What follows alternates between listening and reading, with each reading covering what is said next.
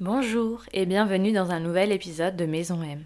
Aujourd'hui, on est dans la troisième partie de cette mini-série dédiée à l'Ayurveda. Pour rappel, le premier épisode était dédié à introduire l'Ayurveda. Le deuxième passait en revue les constitutions ayurvédiques, ce qu'on appelle les doshas, c'est-à-dire notre profil.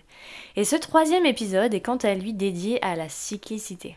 Ça me tenait à cœur de parler de la cyclicité selon l'Ayurveda, parce que la cyclicité c'est quelque chose d'hyper important à mes yeux, parce qu'elle est partout autour de nous et à la fois à l'intérieur de nous. Donc je trouvais ça intéressant de, de voir ce qu'avait à nous dire l'Ayurveda sur ce sujet et puis de voir comment on pouvait l'intégrer à nos vies, comment on pouvait faire le parallèle avec le. Bref, je te laisse découvrir ça sans plus attendre et je te souhaite une bonne écoute.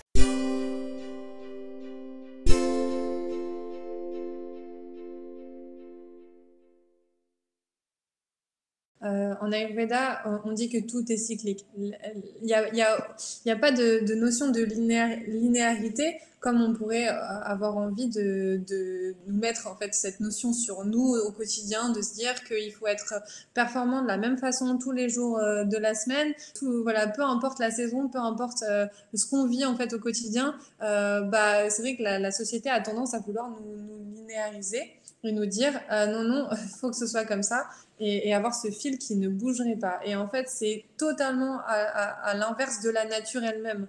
Parce que la nature, encore une fois, quand on, on repart du principe de base de la l'Ayurveda, on est la représentation de la nature. Et la nature, bah, elle est cyclique. En aucun cas, la nature n'est linéaire.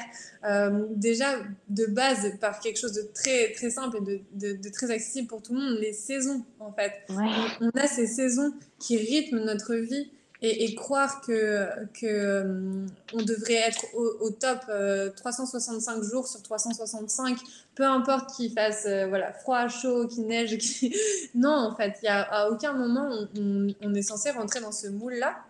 Et, et, du coup, c'est vraiment revenir à cette intelligence-là, en fait, de qu'on voit dans la nature. Et, et, on peut observer la nature, euh, que ce soit les végétaux, mais aussi les animaux. En fait, c'est vraiment se reconnecter à cette notion-là qui est fondamentale et qui est juste la base, euh, qui a été la base d'ailleurs pendant longtemps et qu'on a perdu de vue. Euh, on s'en est éloigné. C'est ça, qu'on s'en est éloigné en fait de cette nature qui est notre premier guide en fait. Et, du coup, bah, en Ayurveda, on, on, explique que chaque saison va avoir son dosha dominant. Donc ça, c'est super intéressant parce qu'une fois qu'on a compris la notion de chaque, euh, chaque dosha, en fait, on peut se dire, ah bon, bah, en plus d'avoir ma constitution à moi, qui est unique, euh, voilà, si je suis à dominante Pitta, par exemple, je vais être influencée au fil du temps euh, en fonction des saisons. Donc, euh, c'est normal que mon équilibre, il se mette à bouger et il se mette à, varier. Et donc, par exemple, euh, bah, pour commencer en très simple, la, saison de l'été, on dit que c'est la saison Pita. C'est très simple à comprendre. Il y a le, feu qui est à son, à son apogée. Les températures sont hautes, il y a beaucoup de soleil, il y a beaucoup de luminosité, les jours sont longs, les nuits sont courtes, etc. Donc, euh, il y a vraiment cette notion de chaleur et, du coup, bah, dans, en été, on a naturellement plus d'énergie, par exemple. Euh, mm. On va naturellement pouvoir se lever plus tôt et on, on aura aussi envie de veiller plus tard euh, le soir. on a moins besoin de, de sommeil. Euh, notre, notre corps, en fait, va totalement se rythmer par rapport à cette saison. Et donc, on va être vraiment en dominance du, du feu. Et c'est aussi pour ça que bah, on a plutôt envie de faire des activités rafraîchissantes comme aller se, se baigner dans un étang voilà, que de faire, par exemple, du hot yoga dans une salle chauffée à 40 degrés. voilà. Et, et, ce serait super mauvais de faire ça, entre guillemets, parce qu'on on est déjà influencé par cette chaleur au quotidien en été. Et, et en fait, il y a un moment, quand on rajoute quelque chose qui est similaire enfin, et qu'on empile, en fait, ça va que faire aggraver. Donc ça, c'est une notion aussi très importante en Ayurveda. On dit que le semblable augmente le semblable et, et les opposés s'apaisent. Donc ça veut dire hmm. que si on est dans une période qui est très chaude et qu'on va manger du piment et qu'on va faire du hot yoga, il y a un moment, notre corps, il va partir en excépita, c'est sûr. Parce que Belle colère. Ça, voilà, ça, fait trop, trop, trop d'apports qui sont dans la même énergie, dans, la même, dans les mêmes attributs. Donc voilà, l'idée, c'est toujours de trouver cet équilibre. Ensuite, euh, l'automne et le début de l'hiver, on dit que c'est la saison Vata. Donc ça, on le sent aussi euh, très mm. facilement. Finalement les températures baissent. Euh, Vata, c'est un dosha qui, a beaucoup de froid en lui euh, et, qui a ce côté très euh, mouvant, mobile en fait. Donc là, en, automne, on a souvent bah, bah, les feuilles qui tombent, le vent qui nous, transperce des fois dans certaines régions. Ça dépend aussi beaucoup des, régions, tout ça. Mais bien sûr, là, on essaye de faire au mieux pour que ça parle à tout le monde. Donc voilà, la, notion d'automne, souvent, en plus, tout a cette s'accélère en fait. Donc tout va dans cette espèce de, de, mouvement euh, qui, qui s'accélère et qui nous prend un peu. Et, puis des fois, en fait, on arrive, on, est en début de l'automne euh, et en fait, on se sent complètement vidé. Parce que c'est allé trop vite, il y avait trop de choses. En fait, c'est Vata qui nous a pris dans son énergie. Et en plus de ça, dans notre quotidien, on n'a pas forcément su créer de moments de, de repos. Et, et, on peut commencer des fois l'année l'année scolaire euh, entre guillemets, euh, typiquement épuisé, quoi. ouais, et ça me fait penser justement, en termes d'entrepreneur, on se dit souvent, ah, septembre, c'est la rentrée, on y va à fond. Mais grosso modo, c'est pas du tout la bonne période justement pour lancer des nouveaux projets, etc. Enfin, y aller à fond. Enfin, bah, idéalement, c'est pas le temps pour. Idéalement, c'est pas le temps pour, effectivement, parce que du coup, on est dans cette énergie qui nous influence beaucoup, qui fait qu'en en fait, on est très facilement, on tombe très facilement dans le déséquilibre. Euh, on peut mm. très vite, voilà, par exemple, avoir des insomnies, euh, beaucoup de sécheresse dans la peau. Enfin, tout ce qui peut être euh, relatif à des, à des excès Vata. Et, et, du coup, il y a une notion de finalement, au lieu de s'apaiser et de s'harmoniser avec l'énergie de la saison, en fait, on y va encore plus à fond. Et, et, finalement, on peut commencer l'hiver ensuite euh, complètement, euh, complètement épuisé. Quoi. Et là, on se met à hiberner. et, et, en fait. la lourdeur s'installe de fou. Ouais, la lourdeur. Donc, du coup, là, on passe dans la phase kappa où en fait, kappa, c'est vraiment les, le la saison de fin de l'hiver, début du printemps, euh, au printemps entier, voire même selon les, régions. Euh, donc là, on est dans cette, dans cette, euh, dans cette saison qui est naturellement influencée par cette lourdeur, en fait, par ce sorte de repli aussi à l'intérieur de soi. Ben voilà, il fait nuit beaucoup plus tôt, il y a ce froid aussi qui continue, qui a pas, ça reste le froid. et, il y a cette notion d'accumulation et de stockage qui est naturelle. Alors beaucoup de gens disent, j'en peux plus de, de stocker en hiver, mais en fait, c'est normal. c'est la, pour la survie. C'est totalement normal, c'est l'énergie de kappa et, et c'est totalement ok. En fait, c'est encore une fois, tout est cyclique. Donc, euh, mm. bah, on va effectivement plus stocker en hiver et en été, bah, hop, naturellement, ça va fondre. Par contre, il faut toujours euh, s'harmoniser au niveau de la nourriture. C'est sûr que si on passe à manger des raclettes, voilà, on est dans une énergie très lourde. Donc, ça va augmenter Kappa qui est déjà, euh, qui est déjà dominant dans cette saison. Donc, ça va juste faire qu'accentuer tout, tout ça. Donc, encore une fois, il y a toujours cette notion de dans quelle énergie je, je suis, quelle, en fait, quelle, euh, quelles énergies euh, j'ai dans ma vie, dans mon environnement, à, l'instant T. Et, et, comment je fais pour en vivre avec, en harmonie avec ces énergies-là et peut-être sentir que, oh là là, bah, là je sens que je me déséquilibre, peut-être que bah, je vais alléger un peu mon alimentation euh, parce que je sens par exemple qu'en hiver, je, je, je, prends, je stocke énormément. Bon, bah, peut-être que je vais aller par exemple, faire du hot yoga à 40 degrés. Parce que là, du coup, c'est ça. On cherche l'opposé, en fait, pour apaiser. Donc, l'opposé du froid et de la lourdeur, ça va être bah, le chaud et, euh, et, la légèreté, le mouvement et tout ça. Donc, ça, c'est des pratiques euh, qui peuvent être très intéressantes en hiver. Et encore une fois, c'est chacun au cas par cas. En fonction de sa constitution, on va être plus ou moins sensible aussi. Il y a des personnes qui sont très, très influencées par les saisons. Et il y en a d'autres, bah, finalement, ça va moins les toucher. Et donc, il y a, toujours cette notion de, cycle, mais c'est vrai qu'on en revient toujours à soi. Est-ce que finalement, moi, c'est le cycle des saisons, je le ressens? Euh, très fortement, ou finalement, est-ce que ça m'impacte pas trop? Et, aussi, est-ce que vraiment je suis conscient et consciente de, l'impact que ça a, ou finalement, j'ai jamais réfléchi, donc je sais même pas. il y a aussi cette, notion-là des fois. Parce que j'allais euh. dire, comment t'expliques euh, le fait que potentiellement il y a des gens plus ou moins impactés par les saisons?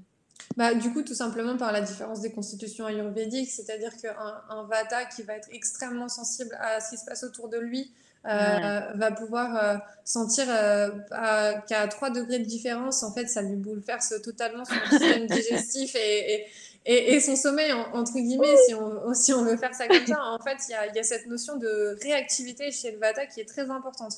Ouais, à l'inverse du kappa. Euh, c'est ça, exactement. Hmm. Donc, par exemple, un kappa qui est très ancré, euh, qui, est, qui est très dans cette notion de, de lenteur, de, de, de douceur et, et, ici et de, de, cohésion, de conservation, bah, en fait, lui, il va être moins impacté parce que voilà, c'est sa nature en fait. Euh, c'est juste son, son, mode de fonctionnement qui est différent. Et, et du coup, bah, entre guillemets, un vata va devoir faire beaucoup plus attention à pas partir en, excès dans un dosha euh, en fonction des, des, saisons. Et, et puis kappa, par exemple, ce sera surtout l'hiver qu'il va falloir faire attention. Hmm. Euh, donc, s'il si, se laisse aller à faire des siestes en plein milieu de la journée et à, voilà, le, à, boire du chocolat chaud et manger des raclettes tout l'hiver, euh, bah en fait, forcément, ça va accumuler l'eau et la terre et ça va faire que accentuer ce côté lourd. Et là, on, après, on rentre dans une inertie et il y a une sorte de, ouais, de lourdeur mentale et physique qui est dure à gérer au printemps euh, parce que vraiment on a l'impression qu'on traîne, euh, qu'on traîne un boulet derrière nous en disant mais j'arrive pas à, remettre en, marche le, le, le mouvement et, la dynamique en fait euh, dans ma vie, dans mon corps, dans mon mental. Et donc tout ça c'est une notion de dosage. Et c'est encore une fois dans la prévention, c'est-à-dire que quand on mmh. sait qu'arrive l'hiver, c'est pas en plein hiver qu'on fait attention, c'est à la fin de l'automne, etc. En fait, on est toujours dans cette notion d'anticipation. Donc, par exemple, là, on est dans une période euh, à, tendance kappa, mais bientôt, on va aller vers Pita. Et donc, euh, donc du coup, on travaille sur cette, notre lourdeur actuelle où on dit, bah, on va se remettre en mouvement, on va ramener de la chaleur, etc. Mais il faut toujours être dans cette notion de dosage, de savoir que derrière, il y a l'été qui va arriver et que si on part trop trop là à fond les, à fond les ballons euh, dans le feu, bah en fait on va déjà euh, être dans une notion de, d'excès de, feu avant même de rentrer dans l'été et à l'été en fait ça va faire que s'aggraver. Donc en fait on s'est juste euh, testé, on voit ce qui marche et ce qui marche pas et puis bah forcément ça prend du temps tout ça. Donc on est on est aussi vraiment à l'encontre de du mode de fonctionnement de la, de la médecine euh, moderne, entre guillemets, de la médecine allopathique, on dit bah, il y, a y, a un problème, je te donne ce médicament pour soigner le problème, mais je ne soigne pas la cause. Euh, là, on est vraiment dans cette notion de c'est du travail qui se fait sur le long terme. Et ça, c'est mmh. compliqué dans notre société actuelle parce qu'encore une fois, on est dans une société où on a tout tout de suite très vite. Et on mmh. s'est habitué à ça. Donc forcément, entre euh, avoir mal au ventre, prendre un space-fond et se dire non mais si j'ai mal au ventre c'est parce qu'il y a cette chose là qui s'est accumulée depuis longtemps et qu'il faut que je fasse un travail de fond et que ça va potentiellement durer sur des mois des années mais au long terme en fait ça va bah, ça va être génial bah, c'est vrai que je comprends totalement qu'on se dise bah bon bah, pour l'instant je prends un space-fond Parce oui, que, et puis après, il y a un temps pour tout aussi. Enfin, exactement, on peut pas être sur tous les fronts. Et je pense aussi qu'il faut que se, se déculpabiliser en, en se disant c'est pas une liste de courses où il faut cocher les cases en fait. C'est juste euh, il y a des temps pour tout et euh, oui on avance à notre rythme. Je pense que le plus important c'est déjà d'en avoir conscience et de s'écouter. Et même euh, s'il y a plein de choses qu'il faut encore traiter ou qu'on peut adapter c'est juste déjà se laisser le temps aussi. Enfin je pense que cette notion de de prendre le temps et, et que rien n'arrive au hasard et qu'il y aura toujours un moment où ce sera plus facile ou ou juste le bon moment pour, euh, pour s'occuper euh, de cette chose en particulier, quoi. Je pense qu'il faut aussi se foutre la paix euh, et être indulgent avec soi-même. Oui, il faudrait, il faudrait vraiment rester souple, en fait. Encore une fois, on n'est pas là pour se mettre une pression de dingue. C'est juste être conscient, en fait. C'est vraiment la mmh. notion de conscience. Et, euh, et c'est pas c'est pas une nouvelle raison pour se mettre de la culpabilité. Euh, c'est pas une nouvelle raison pour se mettre euh, voilà une liste interminable de choses à faire en fait. C'est juste se dire plus on ramène de la conscience dans notre quotidien, plus on est au courant de pourquoi on est impacté comme ça par mm. telle chose à tel moment. Et, et, et, même si derrière entre guillemets on n'agit pas forcément et que bah voilà on, on, on reste dans nos habitudes qui sont qui sont telles qu'elles sont. En fait c'est c'est pas c'est pas ça qui est important c'est vraiment à force de ramener de la, de la, conscience dans chaque action dans chaque chose qui nous arrive finalement et qu'on fait euh, on va pouvoir euh, on va pouvoir tout doucement reprendre euh, reprendre le pouvoir entre guillemets de mm. notre propre vie et se dire bon bah d'accord bah là je suis consciente de ça je suis consciente de ça et peut-être que c'est pas encore pour maintenant mais il y a une comment dire il y a une lumière qui, voilà, y a une lumière qui s'est allumée il y, a, il, y a, il y, a, une petite étincelle qui a été créée. Et en fait, à force de faire cette petite étincelle, bah, peut-être qu'il y a un petit feu qui va prendre et qu'ensuite, bah, voilà, il y aura, il y aura cet élan qui, qui va naturellement venir. Et il faut vraiment faire attention. En Ayurveda, par exemple, quand on fait des bilans ayurvédiques, on, on détermine les constitutions euh, de la personne, on va jamais ressortir avec une liste de, de 30 choses à faire, à mettre en place le lendemain. Et attention si vous ne le faites pas. Enfin, il n'y a, pas du tout ça, en fait. C'est c'est vraiment revenir à, d'accord, deux, trois petites choses qui peut-être dans le quotidien vont euh, donner de, un nouveau souffle à la personne, euh, vont faire que, en fait, ces deux, trois petites choses qu'elle va mettre en place, ça va être les choses qui lui parlent le plus, qui vont être en cohérence avec ce qu'elle vit en ce moment et qui vont vraiment euh, l'animer, en fait, en, termes ça vient vraiment pour moi des profondeurs de l'âme. En fait, c'est pas, c'est pas quelque chose, on m'a dit de faire ça, donc je vais le faire. En fait, c'est quelque chose qu'on vient vraiment faire ressentir à la personne. Et, à partir de, ce moment-là où c'est ressenti, en fait, ça peut être intégré. Et quand c'est intégré, ça devient inné. Et en fait, à ce moment-là, c'est plus un effort.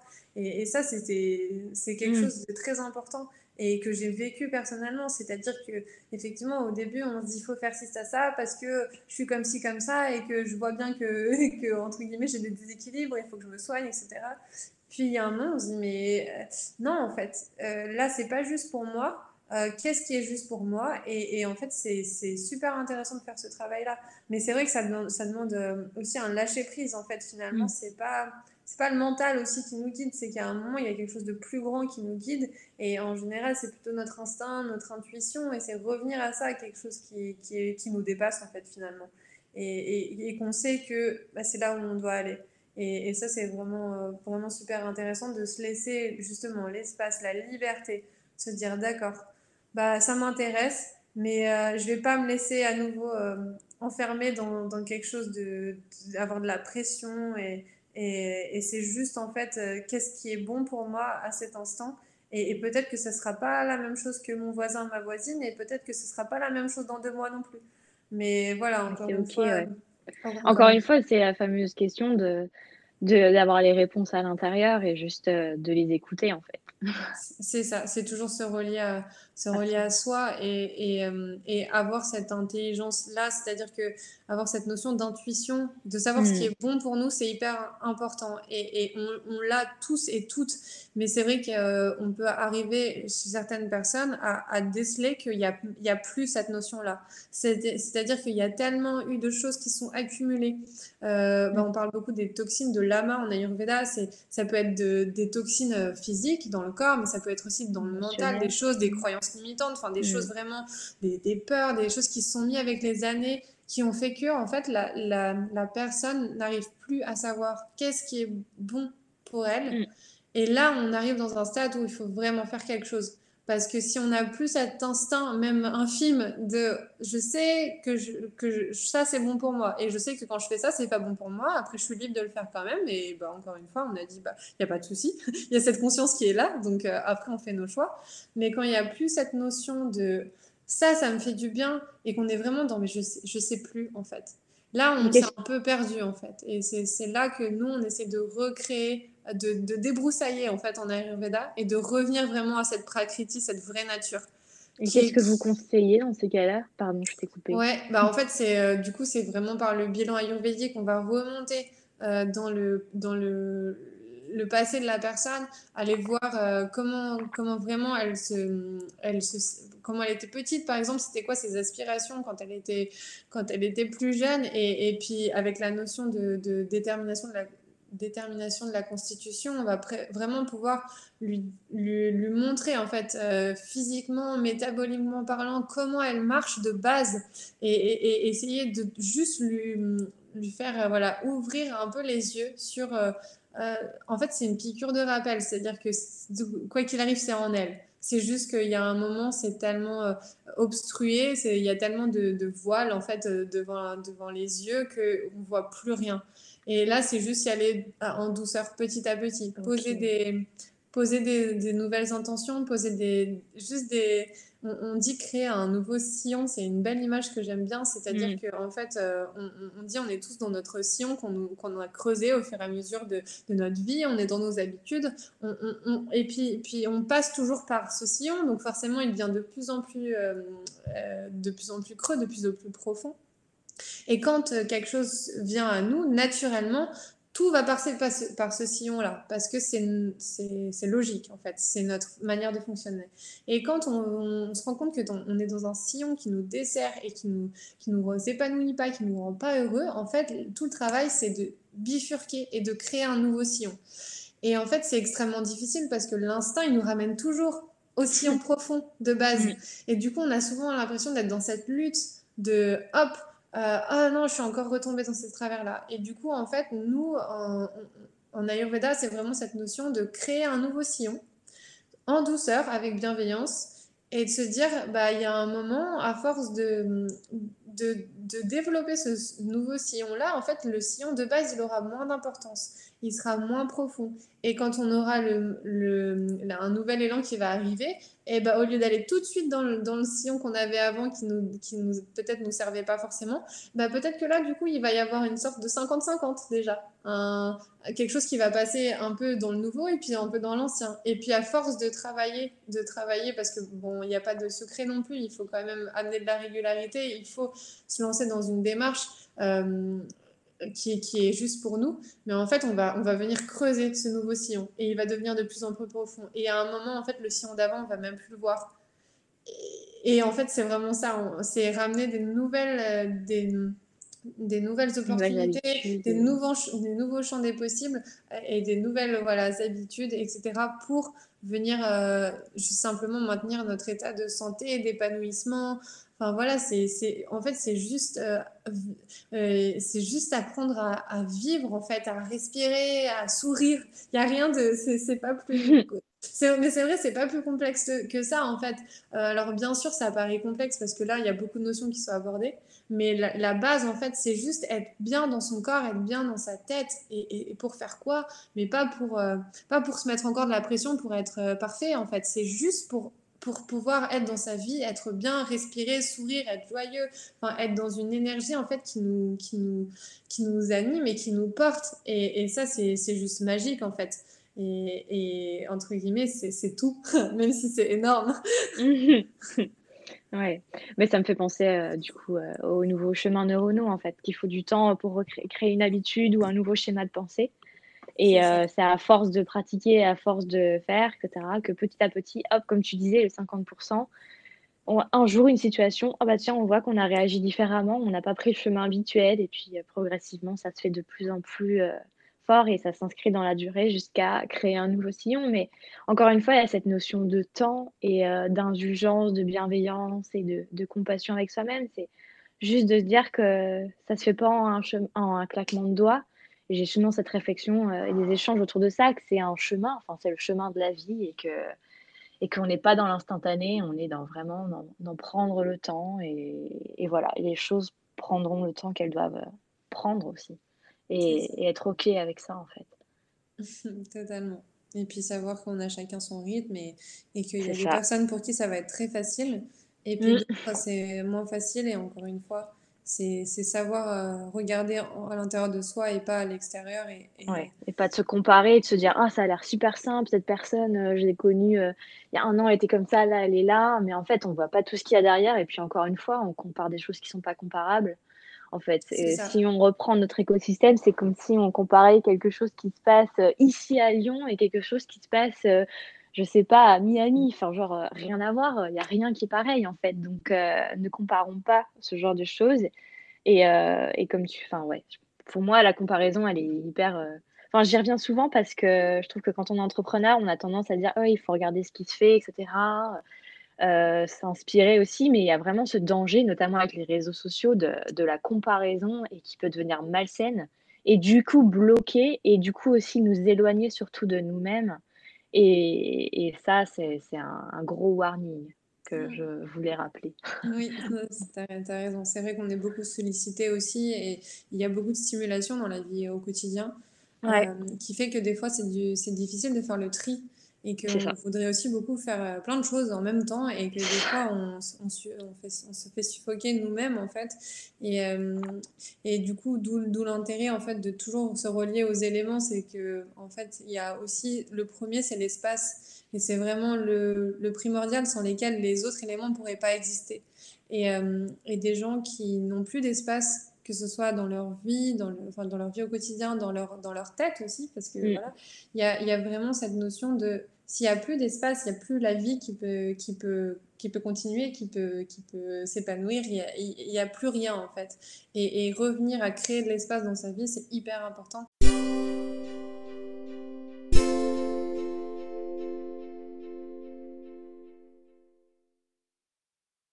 Et voilà, c'est la fin de l'épisode. Merci pour ton écoute. Et on est bientôt à la fin de cette mini-série dédiée à l'Ayurveda.